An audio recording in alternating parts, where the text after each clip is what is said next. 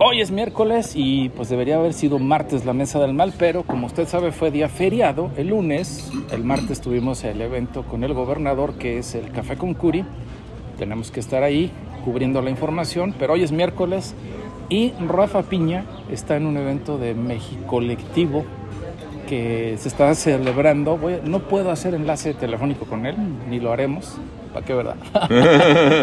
Pero aquí lo tendremos el próximo martes al pie del cañón para que arranque la mesa del mal. Y en esta ocasión estamos Omar Araiza y el señor Rubén Hola. Galicia. ¿Cómo están ustedes? ¿Cómo está don Rubén? ¿Cómo está don Omar?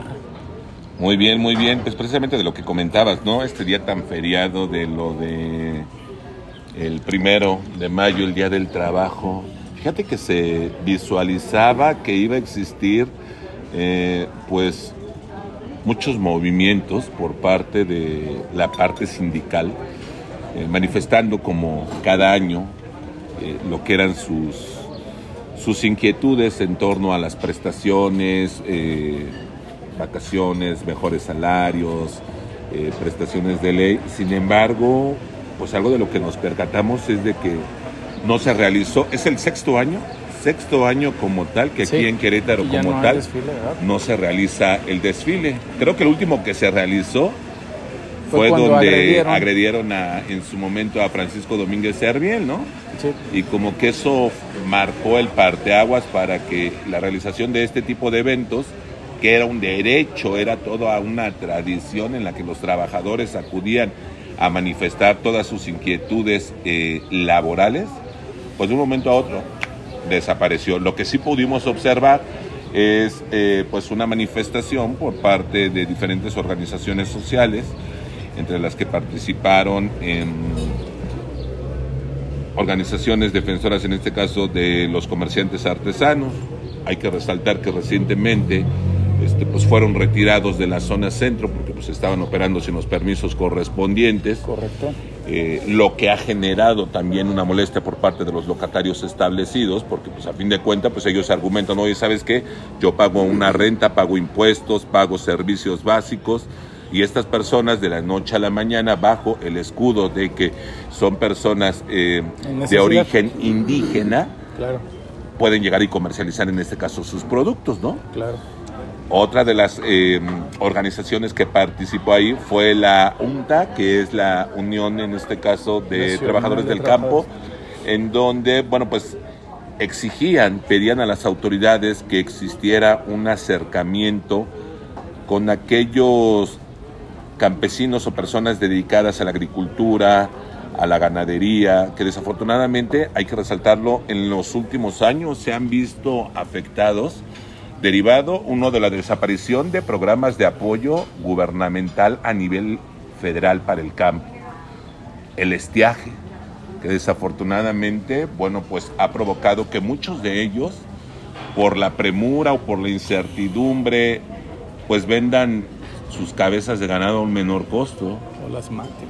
La competencia desleal, por ejemplo, en el caso de los lecheros, ¿no? En donde han tenido que enfrentar este, esta competencia o estrategias por parte de empresas particulares en donde se comercializan eh, fórmulas que ya no son leche como tal, ¿no? Don Rubén, los grandes días del primero de mayo, usted le tocaron, el- le tocó el esplendor del primero de mayo cuando se le aventaba confeti a los, des- a los desfilantes. Es verdaderamente lamentable, es triste para el sector obrero como tal, para el verdadero trabajador, las evidencias de falta de casta, de falta de dignidad. Yo estoy de acuerdo en que en política se tienen que guardar formas, tiene que haber cordialidad, pero en una entrega casi de amor. Vean ustedes la foto que, que sacan por ahí a un líder de CTM, que más tarde a ver si la localizo, es verdaderamente ridículo. Aquí en Querétaro. Aquí en Querétaro, casi lo está besando al Ejecutivo, por respeto siquiera a la jerarquía, hay que guardar las composturas. Qué ofensa tan grave, tan tremenda para el trabajador que espera líderes con fortaleza, no majaderos, nada, con argumento, pero eso que todo el mundo nos diga que estamos bien, que la paz obrera, la paz laboral, se cifra en la miseria los obreros, Que eso es sean representantes reales. dignos. ¿no? dignos y Dignos. todo que efectivamente A ver. representen cada una de las inquietudes de la clase trabajadora, ¿no? Si bien hay que reconocer que, por ejemplo, en Querétaro, hijo, llevamos que más de una década de que no se ha registrado Huelgas. este, huelga. Huelga. Sí, pero yo creo que hay inconformidad, sigue manifestándose esta inconformidad por parte de la clase trabajadora por los abusos, ¿no? De parte de la parte patronal, que a través de los outsourcing, que ahorita es una estrategia que han estado utilizando para no pagar las debidas prestaciones, Pero no está prohibido. para ya. no generar, sí, pero todavía se Pero sigue todavía lo. Si lo acepta el trabajador, porque no le queda de otra, De, ¿verdad? de- de manera clandestina, exactamente. Entonces, ¿qué es lo que hacen? Pues contratan los servicios del outsourcing y entonces el outsourcing, entre comillas, es el que se encarga de solventar las prestaciones que por ley le tocarían al trabajador. Desaparece en cualquier Y momento. entonces, Sí. bueno, se ha anunciado por parte de las autoridades de la Secretaría de Estatal del Trabajo, inclusive por la Secretaría Federal del Trabajo, un combate total al outsourcing. Pero pues si lo vemos en el caso, por ejemplo, de las obras que se están ejecutando, tanto estatales como municipales, que son obras en donde se contratan a particulares, pues dudo mucho que una empresa particular, una constructora, cuente con la infraestructura suficiente y con los recursos para poder solventar todo lo que derive de las prestaciones del trabajador, es decir, seguridad social, el derecho de antigüedad y demás, y seguro de vida, ¿no? Y lo vemos aquí, ¿no? ¿Qué, qué- qué es lo Sí. que pasó, por ejemplo, en el caso de los banderilleros? Resulta que fue una empresa outsourcing, una empresa externa, la que se encargó de realizar la contratación correspondiente y que, porque así hay que manifestarlo, hubo manifestaciones derivadas del incumplimiento de los contratos o de las prestaciones que en su momento se les prometió a cada uno de estos banderilleros. Eso yo creo que es verdaderamente lamentable que una etapa tan importante para Querétaro tengamos gente que ya no representa los intereses de los trabajadores. Una, una anécdota, eh, cuando entra el PAN a gobernar Querétaro, pues venía la inercia del PRI, de la CTM, de los sectores campesino, obrero, popular, y llega el momento inevitable en que se tiene que encontrar el Ejecutivo y el sector obrero. Y creo que fue una feria del juguete con don Ezequiel Espinosa, que no sé, quiero preguntarle su opinión como líder eh, de trabajadores, si es buena o no es buena. Pero a mí me tocó ver a, a don Ezequiel hablar con Ignacio Loyola en público y decirle, a ver, señor gobernador, usted será el gobernador, pero yo soy el representante de los trabajadores, a usted se le respeta, pero también usted nos va a respetar. ¿Y dónde quedaron esos líderes sindicales? Se acabaron, mira, aquí ustedes vieron, como también yo, por ejemplo, el último movimiento importante de Tremec. Sí. Tremec, una empresa verdaderamente muy fuerte, de un gran capital, no con malos salarios, pero con un líder muy interesado en mejorar Las condiciones. Del, del- del trabajador. ¿Por qué? Pues porque en la medida que crezca la inflación, pues en esa medida tiene que crecer el salario mínimo, en la medida que crece la producción, la calidad de producción, hay que estimular al, al trabajador, pero ya se hizo un compadrazgo que perjudica no beneficia al gobernador, lo perjudica. Porque abajo de todo, ahí se esclarecían las cosas. Yo estoy de acuerdo, un foro todo más, en donde hay un análisis. ¿Por qué tenemos un salario así? ¿Por qué debemos implementarlo? ¿Qué beneficios más tenemos que darles a, la- a los trabajadores? No un desayuno de complacencia. Pues, no, era día de su santo gobernador. o era día de cumpleaños de Seferino, que era el que estaba ahí. Ah, sí. Claro. Hombre, por Ya dijo que- nombres, ¿eh? No, no, es que está sí, público. ¿Está bien? Oh, pues sí. Es un acto público en el cual, en lugar de, señor gobernador, quiero tratar este asunto a profundidad, pues hombre, yo creo que hasta pena le da esa foto al señor gobernador. Si se- esa foto se exhibe a nivel nacional, creo que da mucho que pensar. Ahora, Pero ¿qué bueno, pasa con las políticas públicas que se están implementando a nivel federal, no? Recientemente, bueno, pues se pone sobre la mesa de la Cámara de Diputados esta, este incremento o reducción, en este caso, de días de trabajo, ¿no? En donde ya en su momento lo manifestó la Coparmex que pudiera representar, inclusive a nivel nacional, una pérdida para la parte patronal cercana a los 19 mil millones. No sé, no recuerdo si eran de dólares o de pesos, pero bueno, pues es una cantidad considerable. Es un, planteamiento demagógico fuera de toda realidad. No se requieran más horas de, de esparcimiento, sino mejor sueldo. ¿De qué te sirve tener tres días de esparcimiento si no tienes para llevar a tu familia siquiera a la Alameda? Mejor mejorale sus condiciones. Hay que generar parques amplios donde la, gente del sector obrero tenga esparcimiento económico, que pueda disfrutar con su familia. Es lo que hay que preocuparnos. Que, hay mucho, ¿no? De las estrategias que hace el, trabajador, ¿no? Para él lo que resulta beneficioso es el hecho de poder eh, generar las horas extras, ¿no? Se las pagan doble, triple y demás. hemos sido trabajadores. Sí, claro, por supuesto. Yo hubiera deseado, al CAPSE, por ejemplo, lo que más deseaba es que me pagaran las vacaciones para que cumpliéramos con los programas sociales que teníamos que terminar con las escuelas. ¿Por qué? Porque tenía un peso más para beneficiar a mi familia. Claro. ¿De qué nos sirve tener más espacios ocio? Para muchos es interesante, pero eso es ocio y el ocio trae como consecuencia otras cosas. Claro, y sobre todo, bueno, pues garantizar el bienestar de, los trabajadores al interior de los centros laborales. Yo recuerdo en ese entonces cuando en su momento me llegué a meter de ayudante general a una empresa que se llamaba, se llama, no sé si todavía exista, Teletec. Era una empresa que se dedicaba a la realización de racks y demás. ¿Aquí en Querétaro?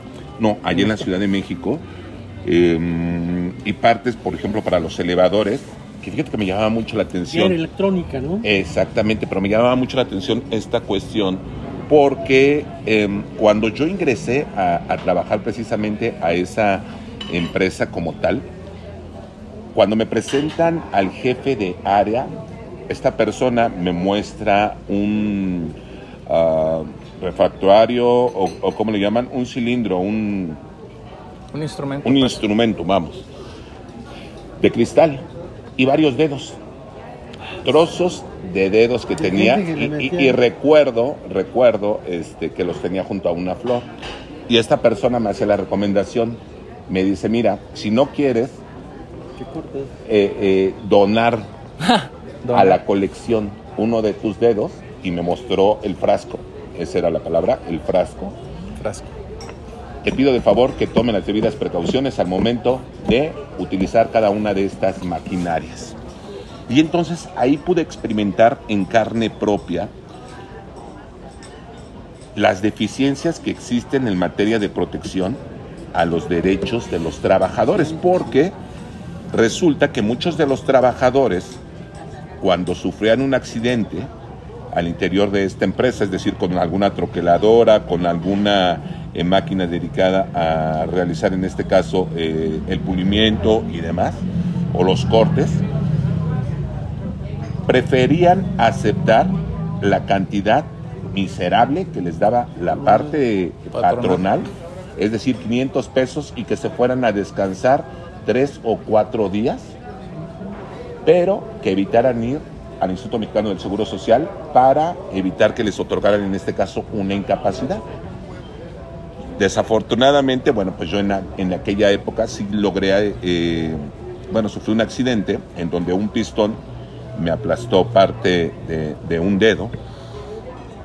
Y entonces el acercamiento directo de personal administrativo, de recursos humanos, conmigo era para tratar de convencerme de que yo no acudiera al Instituto Mexicano del Seguro Social a que me realizara la valoración correspondiente. Es decir, en ese entonces me ofrecían 500 pesos y tres días para poder descansar. Cosa que dije, no, no, no, un momentito. Entonces acudí al Instituto Mexicano del Seguro Social, me dieron dos meses de incapacidad por la fractura que sufrí y el astillamiento, algo así, del dedo. Y estas personas trataban, el personal precisamente del área de recursos humanos, de presionarme para que yo ya ingresara a trabajar y que echara abajo lo que era la incapacidad. Bueno, terminando de, realizar mi incapacidad, les di las gracias y renuncié. Pero fui testigo, de cómo viví en carne propia cómo muchos de, los, ajá, muchos de los trabajadores por temor a ser despedidos, este, pues aguantan todo este que- tipo de arbitrariedades. que definitivamente hay que llevar una extraordinaria relación patrones, capital obrero. Pero no quiere decir eso que estemos completamente entregados, ¿verdad? que estemos en la panacea. No, no es cierto. Siendo oposición, cuando el señor presidente de la República está ofreciendo mejores salarios, entonces nomás por ofrecerlos, no haya una postura clara de quienes representan a este sector. Eso por un lado. Por otro, comentando lo de los compañeros que no pagan según ellos impuestos, que a veces les cobran más clandestinamente, yo creo que debe incrementarse los espacios de abasto popular. Esa gente no tiene dónde trabajar. Que se acuerden que muchos de ellos eran ambulantes, que gracias a los gobiernos peristas hicieron los grandes mercados y se les fiaron. Sí. Y a algunos hasta se les regalaron locales. ¿Desde hace cuánto tiempo no se construye un Un mercado mercado aquí en popular. Querétaro?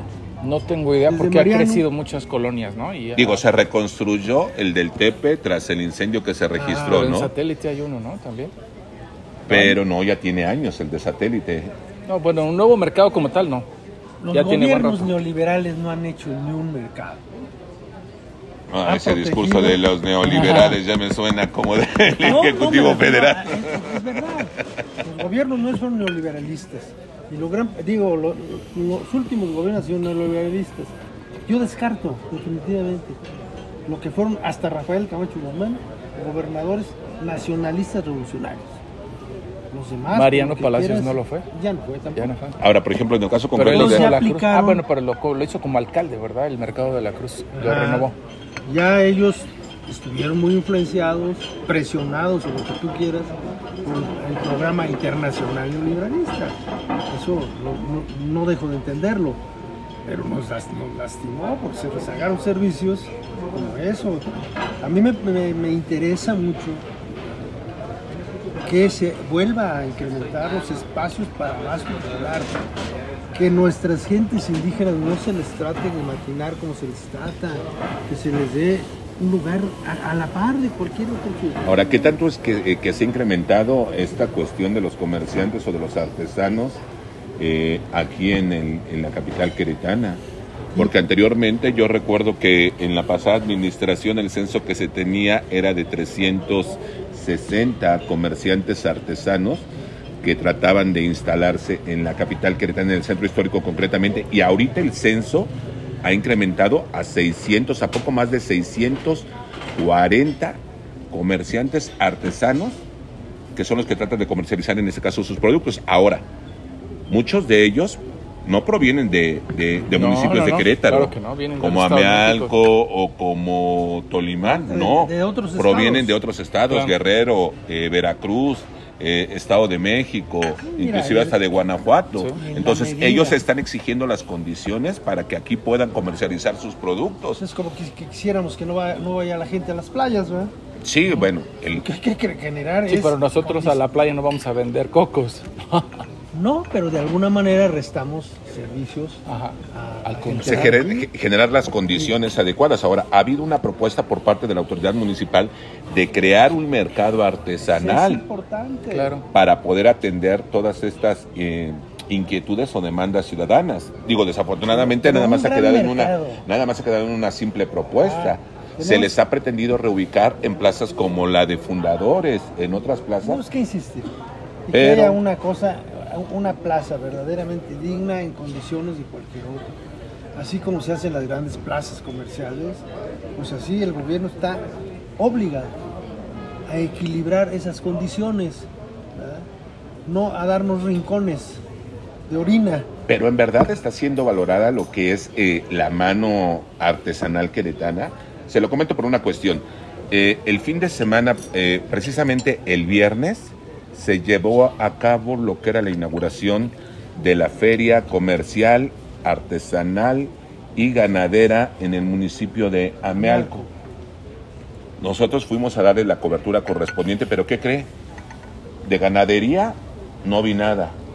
De artesanía no vi nada. Dije, a ver, se supone que Amealco como tal ahorita ha sido un referente a nivel internacional tras la promoción o comercialización de esta muñeca en el extranjero.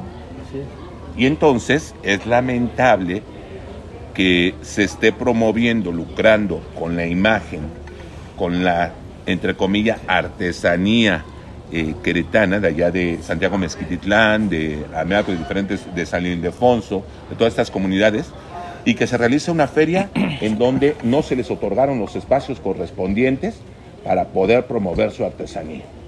¿Porque estaban en venta o por qué razón sería? No había espacios. No había espacios. Nosotros recorrimos la feria y como tal no encontramos espacios. Escasamente había dos stands, tres stands de artesanía, pero ninguno relacionado con la muñeca Lele.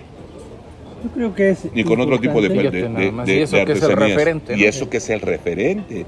Creo que es importante un planteamiento que tenga una planeación, un estudio, normas de hacer una feria. Porque una cosa es una,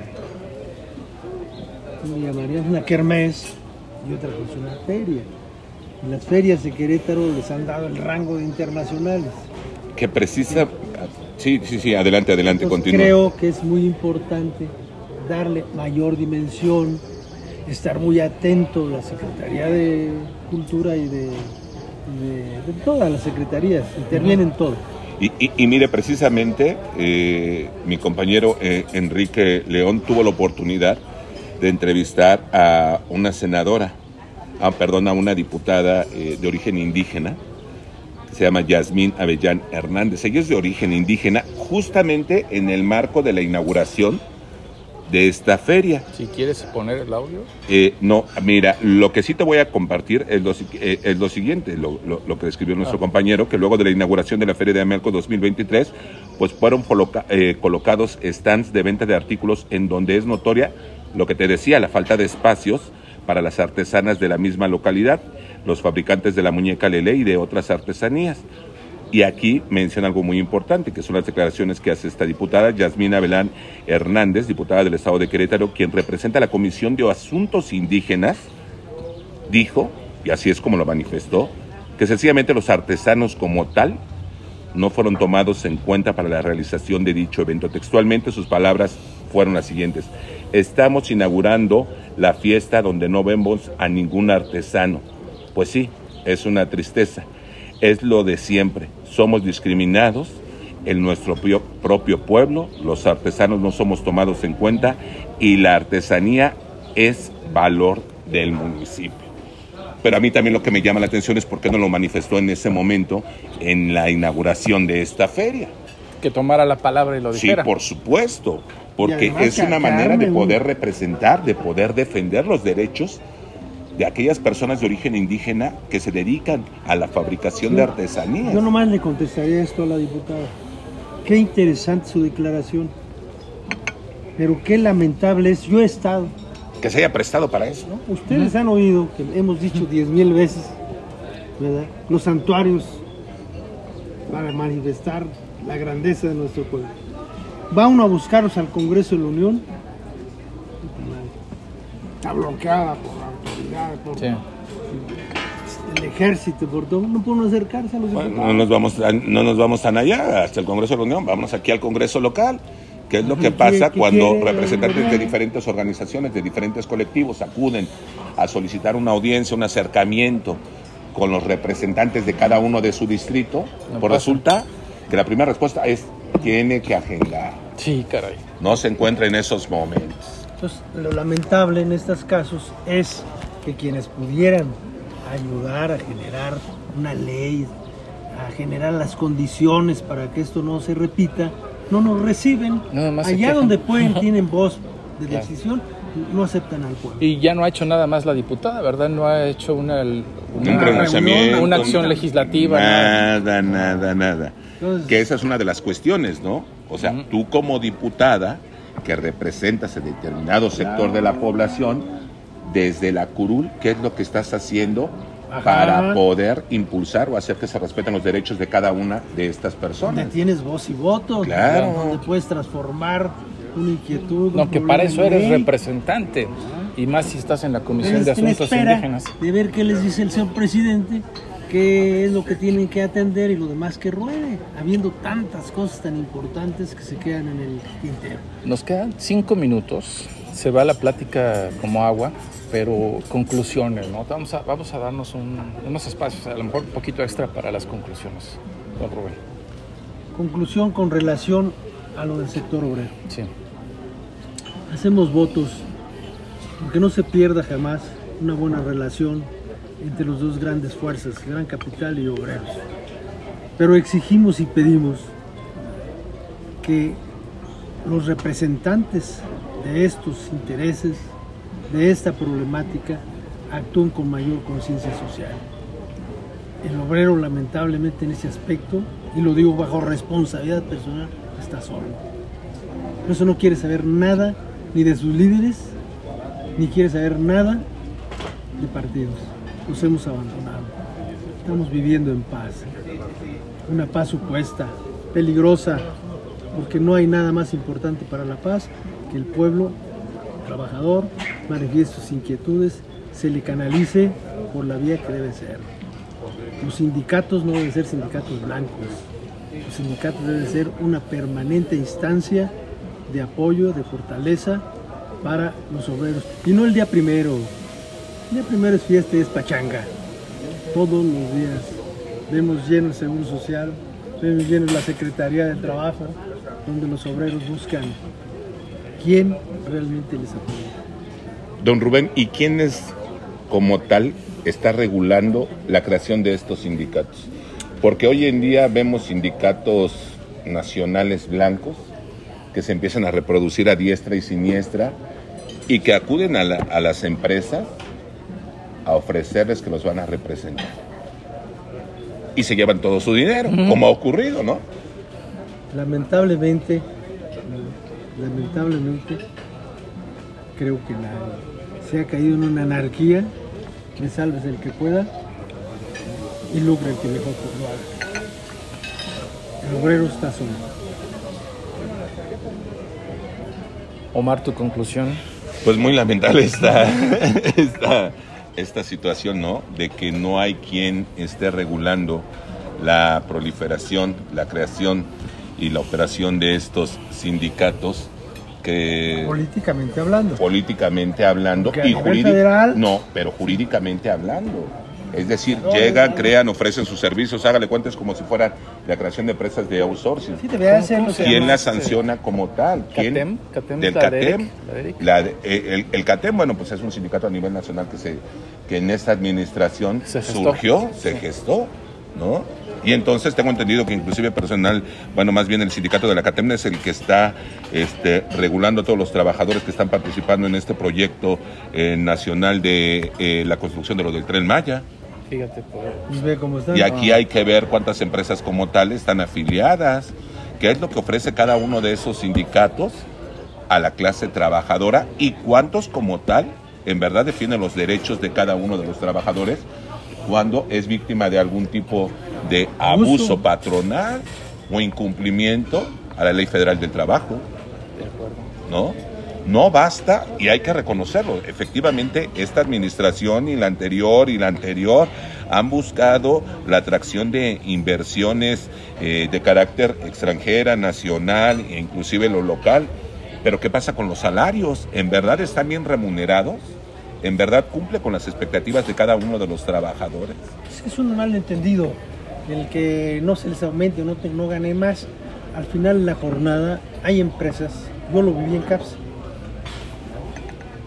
en que entre me- menos les, les castigara el salario, más problemas tienes con Hacienda. Hay que darle lo que tienen que ganar. ¿Por qué? Pues también rebasan los parámetros normales de lo que es una empresa, gasto directo contra indirectos, pues ya estás sancionado por Hacienda. Pues no es, no es este sano el que en un momento determinado, en la medida que se desarrolla el capital, se desarrolle el obrero. Más beneficio va a tener la empresa porque le va a dar mejor resultado, va a tener, como decimos vulgarmente, la camiseta bien puesta y va a dar lo mejor por su empresa. Su conclusión, Villalón. No, yo, yo soy el moderador. No, mi conclusión es que vienen tiempos complicados para los trabajadores debido a la implementación no solo de la inteligencia artificial, ya desde la tecnología, la robótica. Yo hace ¿Cómo ha 25, sustituido, 25 no? 30 años o más, bueno, casi lloraba de emoción, así, cuando fui a visitar Kellogg's y veía a los robots en aquel tiempo trabajando, llenando las bolsas de azucaritas. Ahora no quiero pensar cómo están, ya no dejan entrar, pero o si dejan es muy complicado. Pero cómo la mano de obra se va sustituyendo. Entonces, inclusive ya se ha pensado de lo que es el ingreso básico universal, que luego hay que hablar de eso, porque va a llegar el momento en que todo va a ser operado por, por botoncitos. A o por- distancia. Ajá. Sí, ya, inclusive dicen que ya hay médicos que operan a distancia. Entonces hay contadores que pues, ya no tienen que ir al despacho. Hay, este, ¿cómo se dice? Hay reporteros que escriben desde lejos, ¿verdad? con teléfono. Entonces imagínense nada más. Habrá que conocer la tecnología a fondo y ver qué se va a hacer con la gente, Claro. de qué va a vivir. Pues, sí. Pues muchísimas gracias. Gracias y nos No, escuchamos la próxima semana. La próxima semana en este mismo podcast.